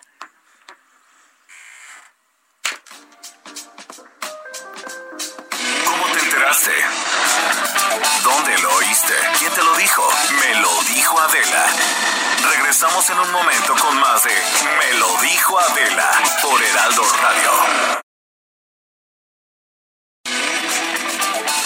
Continuamos con el estilo único y más incluyente, irónico, irreverente y abrasivo en Me lo dijo Adela por Heraldo Radio. Trapos Trendo. Pues es que es martes de Trapos Trendo con Gus Prado, que este pues nos vas a poner siempre los puntos sobre las IES, ¿no? De qué está pasando y para dónde vamos. Danos luz, Gus. Hola, Maca, ¿cómo estás? ¿Cómo Bien, ¿y va? tú? Ay, ya me urge que me levanten el castigo ya para poder ir. Ya nos surge a nosotros también, pero, pero mira, estamos en la prudencia, que dicen que es el semáforo naranja, ¿no? Entonces ya pronto, ya pronto. En la, en la sana prudencia. Pues fíjate que ahora te voy a contar que está pasando algo bien curioso. Ya ves que la semana pasada les estaba hablando de cómo se habían reactivado las tiendas acá en México, ¿no? Entonces, hay una serie de reportes que están diciendo que en Europa los grandes almacenes como Prantams y La Bon Marché, los así en París, los más grandes departamentales, pues resulta que están bastante vacías, o sea, la gente no está yendo, pero lo que están reportando es que aunque están vacías, pues ellos se mantienen vendiendo, porque resulta que en Europa más o menos el porcentaje anda por ahí del 20% de lo que se hace de compras online, es como 20.7, o sea, casi 21. Y esto es bien curioso porque también en Estados Unidos el tamaño del comercio online pues es, como del 17%, o sea, es bastante en función de lo que es la economía. Pero acaba de salir un reporte que hacen los amigos de HotSuite, que siempre están viendo como todo lo que se hace en navegar por internet, qué aplicaciones se usan, cómo se está haciendo, etcétera, y están confirmando un dato que nosotros ya conocíamos. Aquí en México resulta que el tamaño del e-commerce respecto a la totalidad de lo que se hace de comercio así en total el retail, pues es más o menos como el 2.8%. Y en las gráficas que está dando HotSuite, esto sí fue muy sorprendente, resulta que México acompaña de manera deshonrosa a Kenia, a Nigeria, a algunas naciones africanas que también tienen esa proporción de comercio electrónico, porque en el resto del planeta el comercio electrónico es mucho más grande. Ahora, resulta que de todo lo que se vende, eh, todo el retail que se hace en México, esto es así desde departamentales a- hasta literal la señora que vende chicles en la esquina de la calle, resulta que esos son 520 mil millones de dólares al año. Y de e-commerce son nada más 20 mil millones de dólares al año. Entonces, nada más como para ponerlo en perspectiva, es como si yo tuviera 20 mil pesos y para gastar hoy y tú trajeras 520 mil pesos para gastar hoy, pues o sea, es una cifra así increíblemente grande. Y de hecho, una de las cosas que están pasando es que hay tendencias en el mundo, y pues aquí la gente dice, no, pues aquí van a llegar, ya nos subimos, ya estamos ahí, pero pues dista mucho de que nosotros podemos entregar a estas tendencias, llegamos a estas tendencias. Entonces, resulta que una de las, dan cinco tendencias que están pasando ahorita en el planeta Tierra para que el e-commerce se encuentre ya perfectamente desarrollado. Una de ellas es que están diciendo la posibilidad de entregar en una hora. En España el corte inglés te entrega en una hora o se quema la base. En. Estados Unidos, por supuesto, sí, está increíble, pues, o sea, qué O sea, aquí no han entregado cosas desde el inicio de la pandemia, Gus. Sí, aquí nos han entregado cosas en cuatro meses Sí, sí, y el corte inglés te las entrega en una hora. O sea, ni una pizza. No, nada, ajá, como pizza, ¿no? Pues como pizza. Y, y de hecho con las mismas garantías, ¿eh? Que si no te lo entregan en una hora, ya ni me lo recibas porque te tiene que llegar luego, luego. Entonces, nadie en México se ha aventado a hacer cosas como esto. Este, en Estados Unidos los grandes este, supermercados lo tienen, por supuesto Amazon lo tiene, y pues en México ni pa' cuánto. La segunda gran tendencia que se ve en el mundo es que resulta que hay una cosa que se llama el contact free. Y esto viene de los celulares Android que tenían un chip que era el chip NST y que resulta que con este chip tú nomás lo pasas al salir por la caja, ahora sí que nomás te pasas por la puerta y ya te huele el celular y te lo cobra. En Estados Unidos, ajá, en Estados Unidos funciona el Apple Wallet, que es esto con los celulares este iPhones y todos estos, que también nada más pagas pasando el celular. Resulta que la tecnología en México anunciaron que Sí, estaba desde el Starbucks, ¿no? 2017. Sí, en Starbucks lo tienen, pero con su app. Pero esta cuestión de poder pagar con los chips integrados del teléfono que da extra seguridad, o sea, no es una app, sino es la, el hardware del teléfono. Entonces, esto que da extra seguridad, pues en México nadie lo ha implementado y pues es fundamental porque pues ahorita mismo tenemos los grandes bancos, los de siempre, a los que estamos acostumbrados. Ha empezado a aparecer un fenómeno que viene mucho, por ejemplo, en Brasil son muy predominantes, que son todos estos bancos electrónicos, con lo cual ni tienen sucursales, o sea, digamos que son bancos que no existen y que tú los tienes y que son como bancos ligeros de ahora, ¿no? Este, muy para los millennials, pero tampoco han pegado tanto. Pero esta idea del contact free, pues no tiene para cuándo implementarse, aunque en Estados Unidos ya lleva como tres años. Y otro que están poniendo es que, de hecho, esto fue un desarrollo del principal supermercado, el de la familia Walton. Entonces tú entras con tu celular y lo prendes. Y la, el hardware del celular empieza a detectar toda la tecnología que tienen los productos que compras. Entonces, cuando tú lo pones en tu carrito, te va sumando. Cuando tú lo quitas del carrito, te lo resta. Y en el momento en que te salgas, te lo cobra. Entonces, básicamente es una tienda donde no hay, o sea, el propio carrito y tú se hacen bolas en qué compran. Es diferente del contact free porque no hay que poner el celular al final. Simplemente tú le pones y te vas. Eh, la cuarta tendencia de la que están hablando es algo que le están llamando en el mundo el BOPS. El BOPS es Buy Online, Pick Up in Store. Esto quiere decir que tú te lo compras en línea y de hecho lo recoges en la tienda.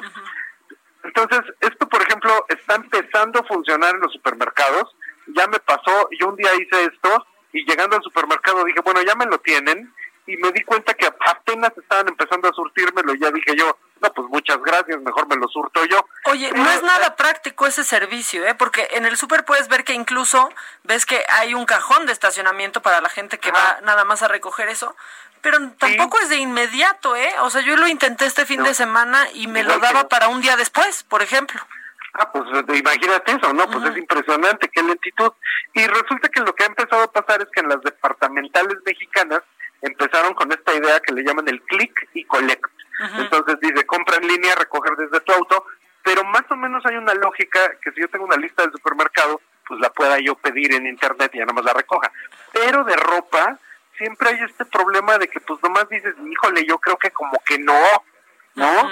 O sea, tú imagínate comprar un pantalón simplemente por la app e irlo a recoger, pues está como muy complejo que tú confíes en que sí te va a quedar bien, que los jeans te van a ajustar, etcétera, etcétera. Está difícil, ¿no? ¿A Pues poco sí, que ahorita no hay de otra porque no hay ni probadores, ¿no? no? También Sí, no hay si vas a la tienda. Pero hay siempre esta cuestión de que en la moda la gente quiere tocar las cosas, quiere ver cómo se le ven. Claro. Y de hecho, otra tendencia que está pasando es algo que están hablando, esto es bastante extraño para México por lo menos, que es la robotización total de la experiencia de compra. Entonces tú dices, bueno, pues ya tengo hambre. Y entonces a través de una app que traes en el celular le picas y llega un camioncito que se maneja solo y que es de energía solar. Imagínate tú a cuánto tiempo estamos de que esto pase en Ecatepec, por ejemplo, o en cualquier zona de México. Y entonces llega el carrito, te, te ve ahí afuera de tu oficina, abre sus puertitas, te enseña todo lo que trae de comida y lo que tú saques del carrito te lo cobra, si lo regresas te lo borra y entonces tú haces tu súper de manera inmediata. Pero el carrito ya trae lo que sabe que son tus preferencias de consumo. Entonces básicamente sabe, ay no, pues a Maca le gustan este, las manzanas. entonces ya trae las mejores manzanas que sabe que te gustan y toda una selección de a partir de tu gusto. Pero pues esto, estas cinco tendencias de las que están hablando, pues son muy lejanas, porque realmente para el nivel de lo como tenemos de, de tecnologización en México, estamos como muy distantes de que esto pueda estar pasando. Y de hecho, todas estas estrategias, o sea, entrega luego, luego, pues son por eso que en, el, en Estados Unidos y en Europa, pues por eso es el 20% de lo que se está haciendo de comercio electrónico. Ahora, aquí hay una cosa que es súper importante. En Estados Unidos es como el 17% el tamaño del retail que se hace a través del e-commerce y en México es casi el 3%, pero la economía de Estados Unidos es 21 veces más grande que la mexicana. Por lo tanto, no son equivalentes ese 3% y ese 16%.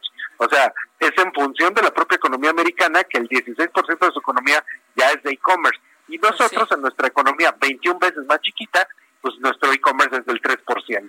Entonces, hay mucha gente que ya está echando las campanas al vuelo, que gracias a la pandemia, pues ahora sí ya estamos totalmente digitalizados, pero resta mucho. Pues sí, pero no tanto, ¿no? No, no O sea, tanto. aquí hay gente que no ha- ni, ni se atreve a usar Cody todavía, ¿no? Yo entre Ajá. ellos, por ejemplo. Ajá, tampoco. Pues te da sí. susto.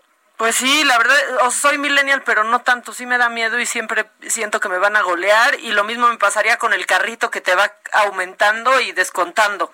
Oye, Gus, pues nos está llevando el tiempo, pero muchas gracias. Gracias a ti. ¿Eh? Un abrazo Nos, gigante. nos escuchamos el próximo martes. Claro que sí. te Besos, Gus, te mucho, queremos. Te queremos. Yo pensé que ibas a Adiós, decir. Bye. Yo pensé que iba a decir, nos está llevando la chingada, pero. Pues básicamente, o sea, Chíngate. imagínate que, chingate, Chíngate. en Estados Unidos pides algo, en el corte inglés, por ejemplo, en España pides algo y te llega en una hora, y aquí hay tiendas que Ah, desde el inicio de la pandemia no, no han entregan. llegado. O sea, Pero no es que eso se está haciendo, o sea, te lo entregan en hora, te lo prueban, no te queda, lo regresas. Y No, así. no, no. Y Esa es la única manera que va a poder. Pides devolución y entonces pasa, o sea, pasa un mes y todavía no lo ves reflejado en tu tarjeta. Así están las historias. Pero bueno, lo bueno es que tenemos salud todavía, algunos. Algunos. Bueno. Ah, pues hoy es martes y también toca, ¿no? ¿Qué hacemos, hijos? ¿Qué hacemos? Claudia Aguilar y Lan Katz, ¿cómo están? ¿Cómo están, Adela Maca? Qué gusto saludarlos. Ilan, ¿cómo sigues? Que nos está llevando Pues el tiempo. estamos. Siempre, no importa cuándo digamos esto, nos está llevando el tiempo, no importa cómo Exacto, lo no hagan, importa ¿eh? cómo, cuándo lo leas. Exacto, como el que ya bajó la curva y como el que ya pasó lo peor y todo eso. Estamos eternamente viviendo el Día de la Marmota, no lo pueden negar. Eternamente. Oigan, ¿qué onda? ¿Qué onda con la audiencia? Pues hubiéramos esperado que fuera pública, ¿no? Tanto circo, tantos, tantos mundos, tanto espacio. No. Te iba a decir, y coincidir, Y pero sin coincidir. con los Oya, oye. Eso sí no estaría bien. No, Es, de, es de risa esta audiencia pública, ¿no? Creo que la transparencia y ustedes como, como periodistas, qué frustración, ¿no? Porque les llega eh, vía comunicación social a un WhatsApp un pseudo resumen, ¿no? Porque les hicieron la aclaración además de que no son versiones estenográficas. Ah. Entonces lo que el que escuchó quiso decir y replicar vía un WhatsApp colectivo. Pero pues ahí está, se está llevando a cabo la audiencia, ¿no? Así es. Katz, ¿por Creo qué no habla él? No sé si ya se conectó o no, justo se iba a preguntar. Ah. Se nos cayó Ah, Katz. se no nos cayó. la llamada, la Hombre, llamada, la llamada. hombre. Uy, Cats, no, que no se caiga Katz. No, ni digan que una vez en imagen, cuando teníamos el programa de las 7 de la mañana, se nos cayó Berry. Pero se nos cayó Berry. Pero se cayó literal. Se nos cayó Berry. Berry, te mandamos besos. Katz, ¿qué onda? Pues está muy interesante este tema. Yo, yo lo que creo es que no quieren hacer la audiencia pública en principio porque Lozoya no está en la cárcel. Y creo que las imágenes de Lozoya desde el Ángeles del Pedregal van a ser inflamatorias, ¿no? Me imagino que además está en el piso hipersensible 6, el ¿no? Ah, claro, el piso 6, el caro, el más caro, Claro, pues. está súper fancy. Entonces, digo, to- todo esto trae una serie de preguntas que huelen a irregularidad. ¿Y, y por qué huele de irregularidad? Primero, me cuesta mucho trabajo pensar que las autoridades españolas no hayan detectado la anemia de Emilio Lozoya.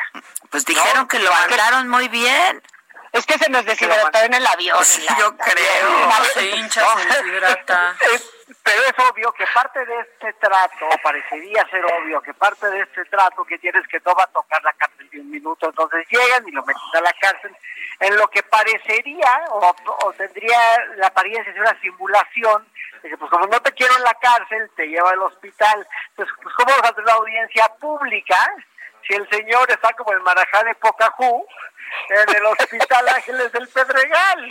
De- de- Claro, y seguramente con visitas y regalitos. va a estar muy bien. Entonces, eso de, de saque, pues en- entiendo el, el porqué. Ahora, el sistema en base a estos criterios de oportunidad está minado de complicaciones para los OI y para la fiscalía. Es decir, el día de hoy le va a decir a los OIA de qué delitos los van a acusar. Que no tienen que ser los mismos delitos por los cuales se libraron las órdenes de aprehensión. Es decir, oficialmente, este es el momento procesal para que los OIA conozca de qué delito se le acusa y cuáles son los hechos de los que se le acusan. En este instante. Entonces, pues le van a poder aventar una serie de delitos. El problema que hay con el criterio de oportunidad, ¿y qué es el criterio de oportunidad?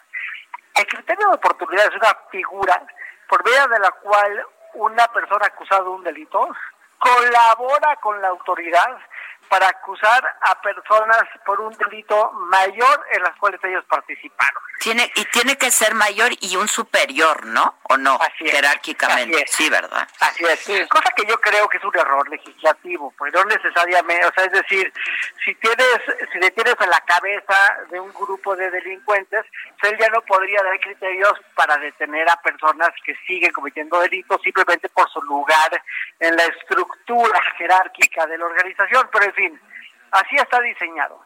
El problema que tiene el criterio de oportunidad para la Fiscalía y para los OYA es que la ley prohíbe que proceda el criterio de oportunidad cuando los delitos son de, ¿cómo dice la ley?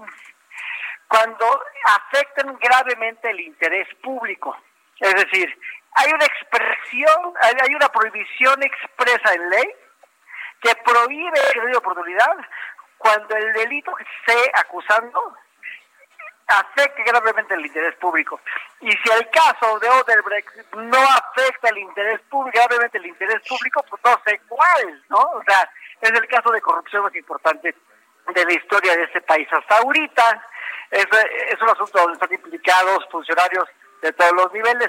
Entonces parecería que, y no digo que la ley esté bien, nada más digo que así está la ley, porque yo creo que los criterios de oportunidad deben de proceder para todos los delitos, como en Estados Unidos. La diferencia entre México y Estados Unidos en esto es muy clara. En Estados Unidos constantemente se premia al colaborador y por eso han desmantelado las redes criminales más importantes del país a lo largo, ya tanto criminales como corporativas, en casos de sobornos y de este de FCPA en el extranjero y de insider trading y demás. Pero la ley, que yo repito, no, no coincido con cómo está planteada, prohíbe el criterio de oportunidad. Entonces va a ser muy interesante porque el criterio de oportunidad que se le está ofreciendo a los Oya para entregar o para declarar en contra de sus superiores jerárquicos, que lo único que podemos asumir es que es el presidente Peña y otros secretarios de Estado. Pues sí, nada más, ¿no? Nada más, Los únicos, sí.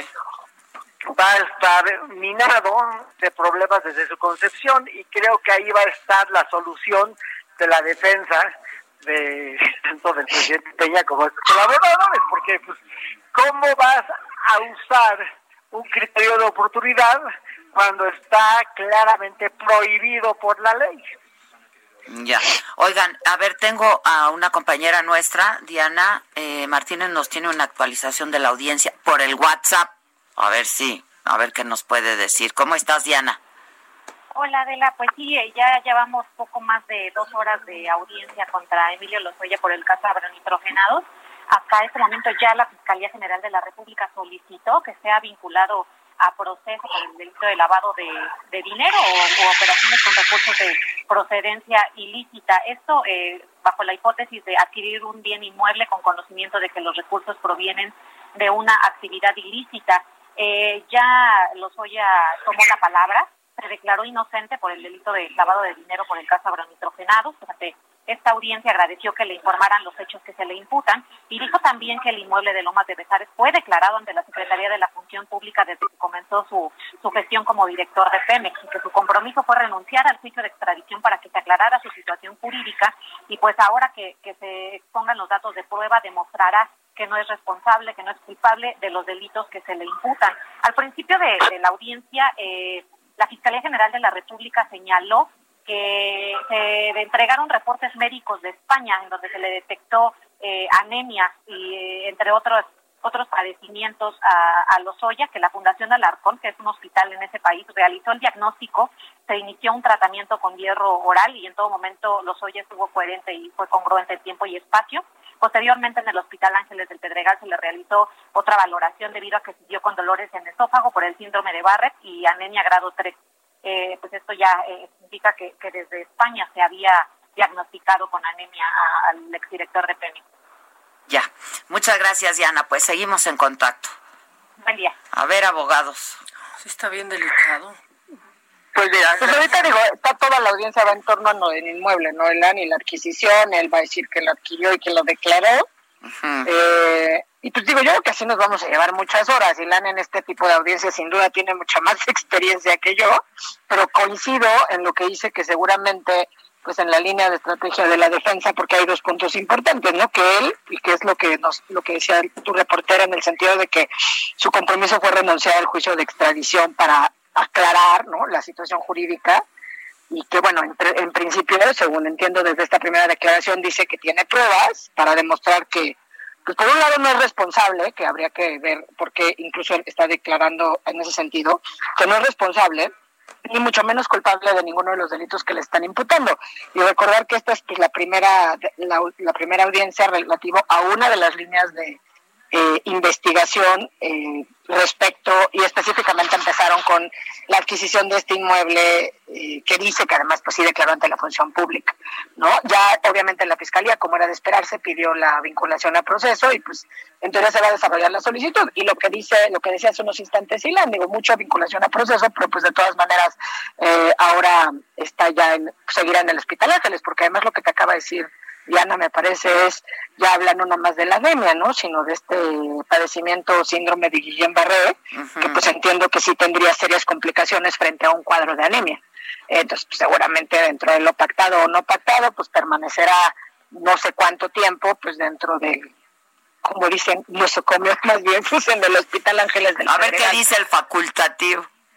Vamos a ver qué dice el facultativo, exactamente, ¿no? Pero, pero, es importante acusarlos, porque si no hay acusación, pues no puede haber criterio de oportunidad. O sea, la única forma que eso funciona es haciendo este este proceso para tenerlo formalmente acusado, vincularlo a proceso, tenerlo en el hospital y ofrecerle el criterio de oportunidad de aquí a que termine esta etapa que es la complementaria en el proceso y la criterio de oportunidad se le puede dar en cualquier momento antes que pase a la siguiente etapa del proceso que es la intermedia, que es realmente la de juicio. Es decir, cuando te vinculan a proceso, la primera etapa es una etapa de investigación y, y realmente el juicio no empieza ahí, el juicio empieza hasta la siguiente etapa. Entonces, pues van a ir armando en este momento todos los el fundamento para tenerlo vinculado y, y ofrecerle su criterio de oportunidad en el camino. Pero lo que vemos claramente es una colaboración, que repito, la colaboración en esencia no está mal, yo estoy a favor de, de premiar a los colaboradores. La colaboración entre Emilio Lozoya y, el, y la Fiscalía para hacer el, caso lo más sólido más posible sólido. en contra de superiores, en contra de superiores. Y nada más como un comentario paralelo, de todo lo que nos prometió López Obrador, de todo lo que prometió es que iba a acabar con la corrupción, pero perseguir a los corruptos, yo creo que sin duda es digno de todos nuestros aplausos. Si efectivamente van a procesar a las cúpulas del poder que han sido históricamente impunes en este país y les va a salir bien, pues la verdad es que yo pues ahora sí que lo, lo aplaudo enormemente y efectivamente que se haga justicia en este país que está tan sediente de ella. Bueno, Pues entonces estaremos atentos. que durará? Unas cuatro o cinco horas, ¿no? Yo me imagino que sí, no tiene por qué durar Sí, más son la los que más. votación en este momento, sobre todo si lo van a vincular rápido. Ya.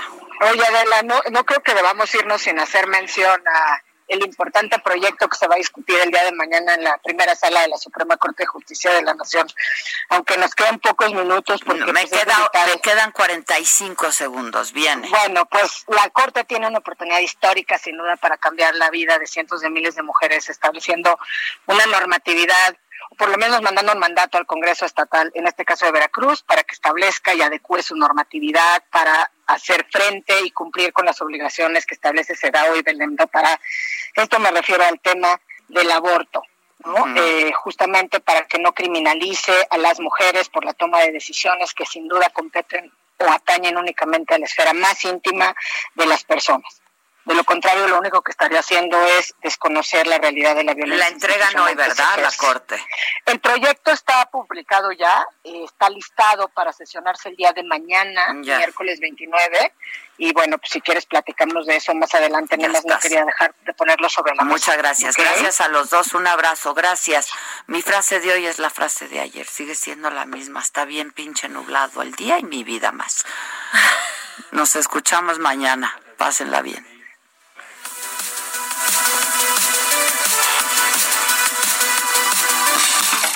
Esto fue Me lo dijo Adela. Con Adela Micha. ¿Cómo te enteraste? ¿Dónde la oíste? ¿Quién te lo dijo? Me lo dijo Adela por Heraldo Radio, donde la H suena y ahora también se escucha. Una estación de Heraldo Media Group.